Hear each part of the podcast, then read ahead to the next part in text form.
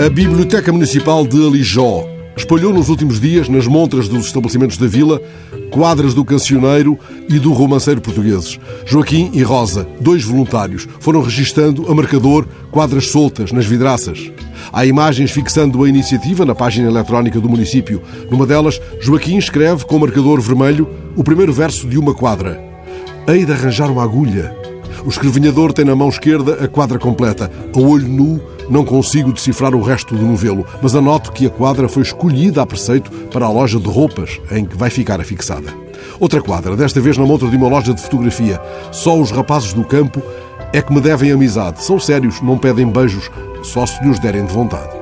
Já Rosa escreve na vidraça do oftalmologista. Há um pequeno ajuntamento de mulheres, todas de máscara, fazendo concha. Os reflexos da luz no vidro não me deixam ver o que Rosa escreve. E, todavia, no topo da montra, uma inscrição garante que ver é poder.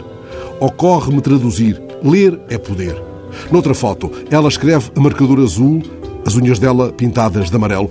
Todos os males se curam com o remédio da. O verso está suspenso nesse preciso instante em que Rosa ensaia a palavra que o completa. Com o remédio da botica, já a imagem nos chama para outra montra, onde ela escreve: O meu amor é barbeiro, não é quem o mundo diz. Tem a loja no terreiro virada para o chafariz. No lado de dentro da montra está afixado um letreiro anunciando aulas de música em Santa Eugénia.